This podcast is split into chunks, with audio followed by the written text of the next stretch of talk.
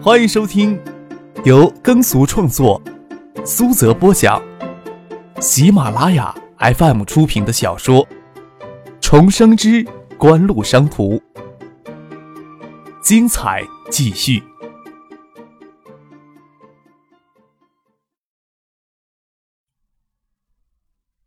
第五百三十七集。之前。锦湖的全球合作伙伴当中，除了斯高柏之外，其余都采取委托锦湖代工生产，由他们贴牌销售模式，在全球推广 DMP 产品。所以 DMP 上市之初，就在全球各地区用不同的品牌。有些比较敢冒险的合作商，就倾向于直接获得 DMP 产品技术的授权，而非简单的贴牌。授权要产品技术授权，自行组织生产可以获得更多利润。另外。在获得授权的产品技术上，可以进一步开发出更具竞争力的 DMP 播放器。此时，陆陆续续有多家公司与锦湖开始相关的谈判。两个月前，在日本媒体揭露港木村访问爱达驻日本子公司的事情之后，在来自三井财阀内部的压力之下，东芝选择回避，终止了锦湖的谈判。但并非说东芝就彻底堵上了引入 DMP 产品技术的路，更多的是权衡利弊。虽然之前很看好 DMP 技术的市场前景，公司高层采取保守的回避策略，并没有可以指责的地方。两个月过去了，包括 Apple Ear 在内的 DMP 播放产品技术已经初步获得市场的认同，而且气势汹汹。东芝内部再度蠢蠢欲动，也并非是无法想象的事情。东芝需要一款便携式音频产品来扭转与索尼、日立、夏普等其他日系电子厂商在 MD 市场竞争中的败局。东芝更加看到，一旦 DMP 播放器风靡全球，将带来闪存技术的首次大规模商业应用。东芝要在闪存技术上市场上占据优势，更需要与锦湖采取更加密切的合作，至少要比东芝在闪存技术上竞争对手三星、英特尔强。气氛热烈，张克也多喝了几杯酒，酒酣耳热，差点将他与李在珠之间的恩怨忘掉。喝到最后，搂着李在珠的肩膀，拍着孙山野的肩膀说道：“你在中国的时候呀，我让周一平陪你。你若是呀对景湖有什么要求，尽可以跟他提。”在餐馆前，各自钻进各自的车里离去。张克坐进车里，又特意叫周一平叫进自己的车里。尽管凯迪拉克后车厢坐上三个人不会觉得拥挤，翟大庆还是贴着车门而坐，避免挨着张克的身子。你这几天呀，陪着森山也转转，到海州转也行，到建业转也行。总之不要谈什么深入的事情，随便将这个小日本打发回日本就可以了。张克笑着吩咐周一平说道：“眼下呀，还不能算特别好的时机。等播放器全球月销量突破十万台，公司与英特尔在闪存技术上合作谈判开始之后，或许是合适的时机呀。也就是再拖两三个月的时间吧。锦湖的要求呀。”景森山也过来还不能满足，我我就算港木村过来也不能做决定。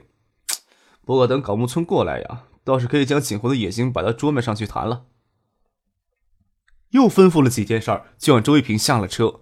翟丹青这时候才问他：“我看三星的李在珠颇为动心，要是三星也提出合作要求，你怎么做决定呢？”此时的三星啊，看上去比东芝弱。但是三星做市场的能力很强，特别适应中国市场的能力很强，有可能呀，还是多给他们设置一些障碍的好。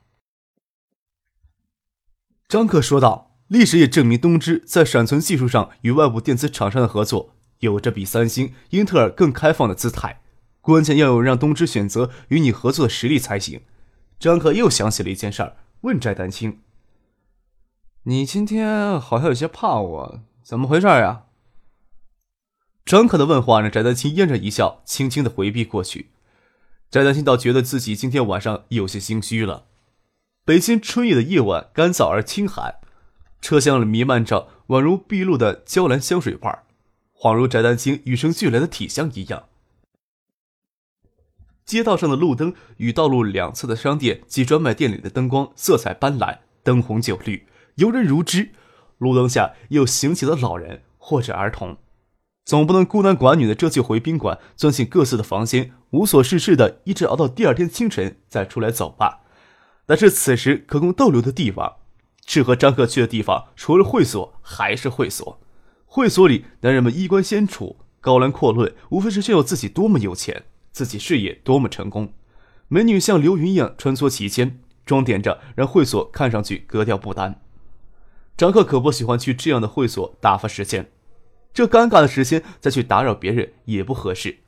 路过了一家肯德基店时，才想起回到宾馆房间里没有现成的咖啡可以喝。谢绝翟丹青帮他去跑脚，他下车时还贴着车窗问他需要什么，在肯德基餐厅里将奶糖搅入咖啡拌好之后才拿了出来。翟丹青在车里帮他打开车门，张克将一杯热咖啡递给了他，放到车后座上的手机突然响了起来。翟丹青听到手机铃声一惊，手抖了一下，没接住张克递过来的热咖啡。张克已经松手了。啊！翟丹青给烫的惊叫起来，下意识的想站起来往后闪，脑袋也狠狠的撞到车顶棚上。凯迪拉克的车顶棚本来要比他脑袋还坚硬，只听得翟丹青惨叫一声，吃痛着捂着后脑勺。看到翟丹青给烫着了，张克忙将他手里那杯热咖啡丢到车外，七手八脚的帮他将衬衫拉离胸，避免给泼了咖啡，又烫又热的将衬衫贴在他胸口上，手碰到他丰腾的胸部。看翟丹青给烫的够呛，又不能在车厢里让他将衬衫脱下来，张克只有挽起袖管去他衣服上给泼湿的地方。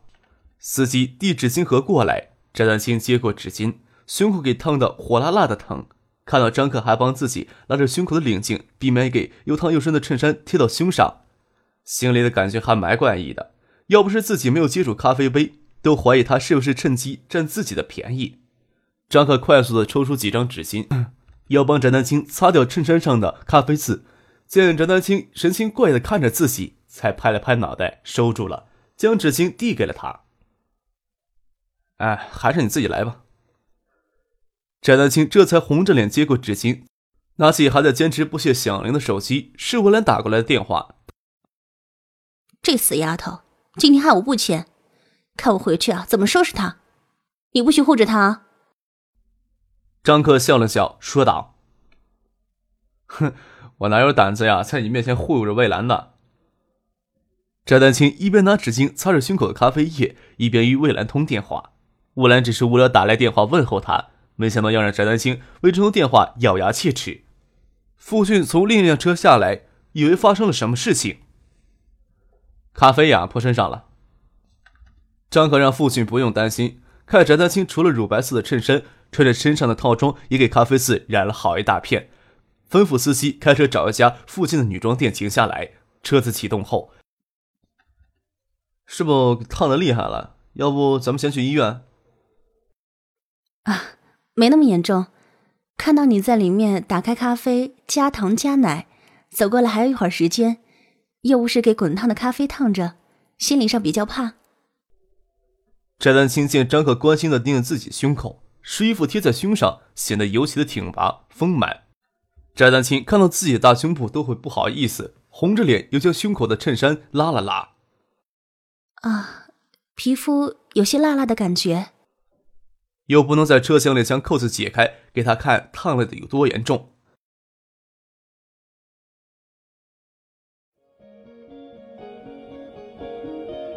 您正在收听的是由喜马拉雅 FM 出品的《重生之官路商途》。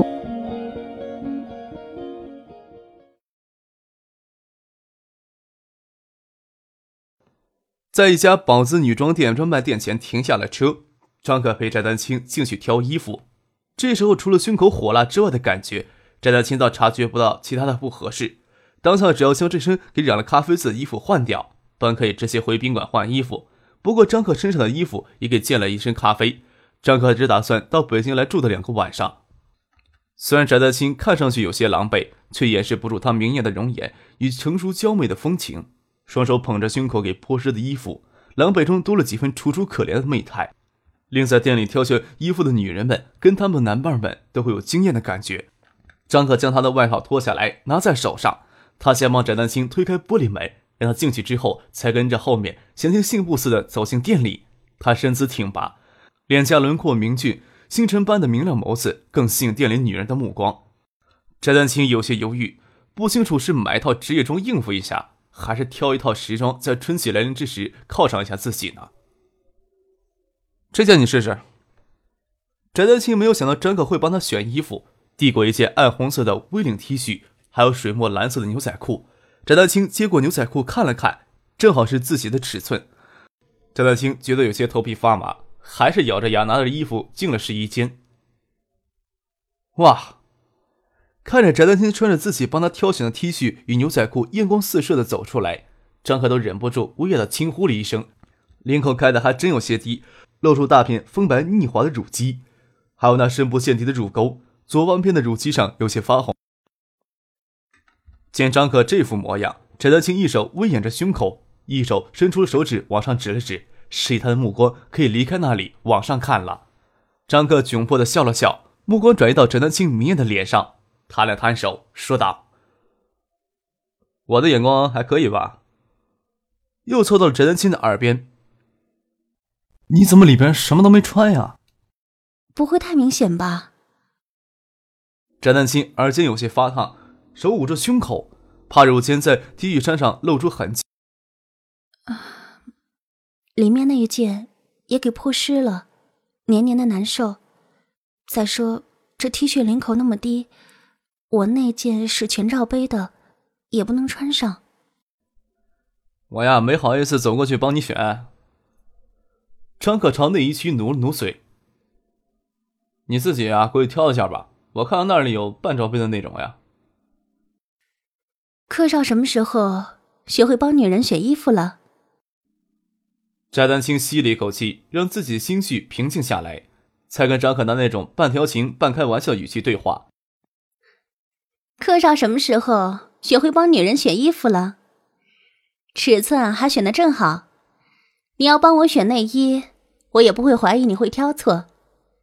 这目光该要在多少女人身上流连过，才能有这份把握呢？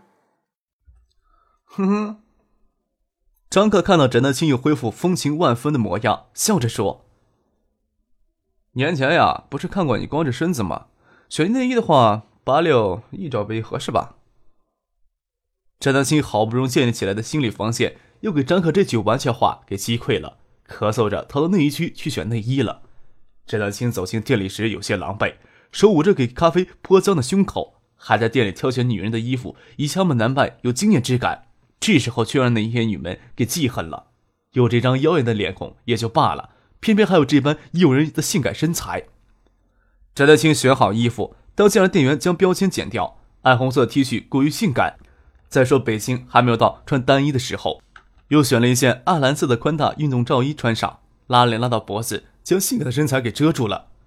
张可拿出信用卡结账，又帮着翟丹青提着换下的衣服，并先走出了女装店，走到店门外，问他：“给烫到的地方有些发红，真的不用去医院看一看？”“没事了。”翟丹青说道，又不断的将罩衫里的拉链拉下来，让他看里面露出半片乳肌，只有些微微发红而已。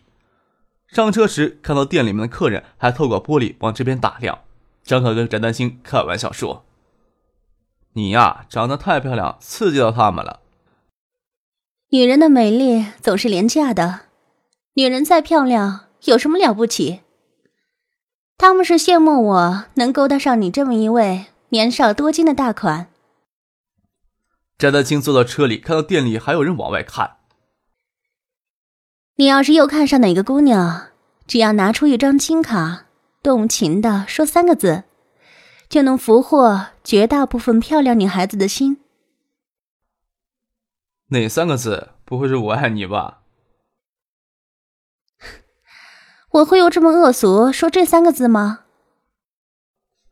翟丹青不屑的撇了撇嘴唇，嫣然笑着说：“应该是随便刷三个字。”张克笑了起来，抓起门锁，作势要下车，笑着说。我要不要下车试验一下呀？哼，得了吧，我帮你打量过了，店里可没有能让你动心的女人。翟德清笑了起来，说道：“还要赶着帮你选衣服去，我呀，买衣服简单，在前边路边摊停下来挑一件合适就凑合了。今夜的春秋两季都格外的短暂，几乎没有什么感觉，就如白驹过隙一样过去了。上飞机前还感到北京的初春升起的清寒，飞机在今夜降落，已经有暮春花残、初夏将至的炎热了。许多人都穿上了单衣，婉晴穿着宝蓝色缎绸制的亮色衬衣，外面还穿着深棕色的短外套。只有领巾处露出衬衣的明亮色彩，娴静的站在接机大厅里，深邃而明亮的眸子静谧的凝视张克从行李运输架里走出来。没听说你要过来接机呀？不能有太亲昵的举动。张克站在婉清面前，只是含笑看着他，问他怎么会过来接机。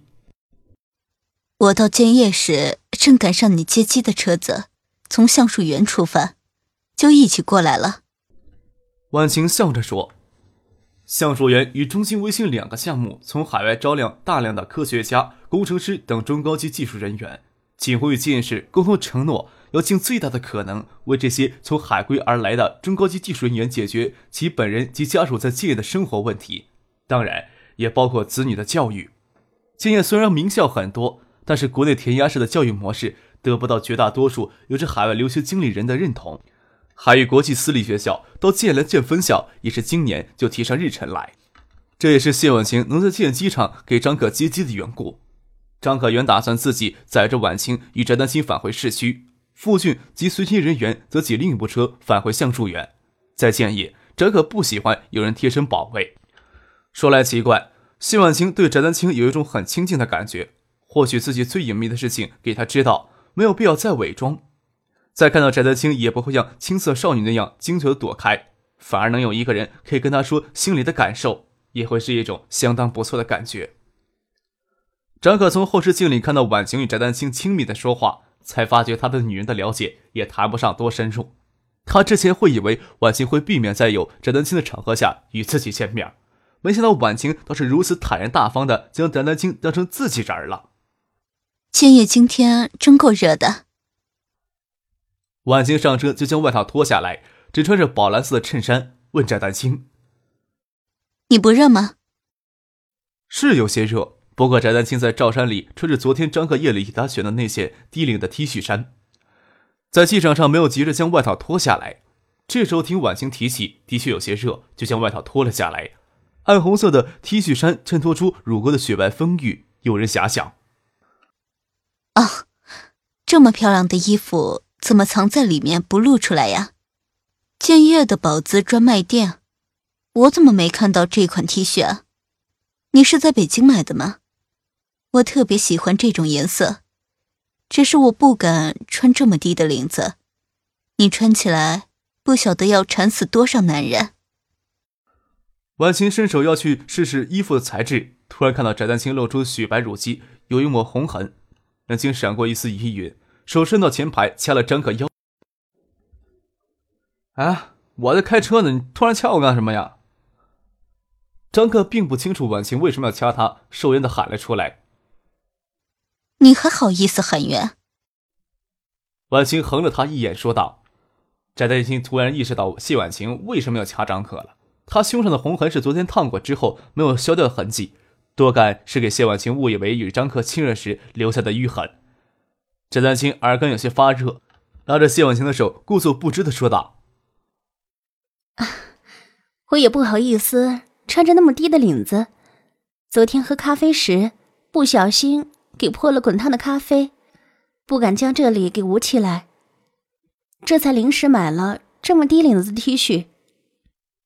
细看看，真像是烫红的痕迹，过于吻痕，不要说这是吻痕了。”翟丹青在张可身边做事，也不可能穿这么性感的衣服。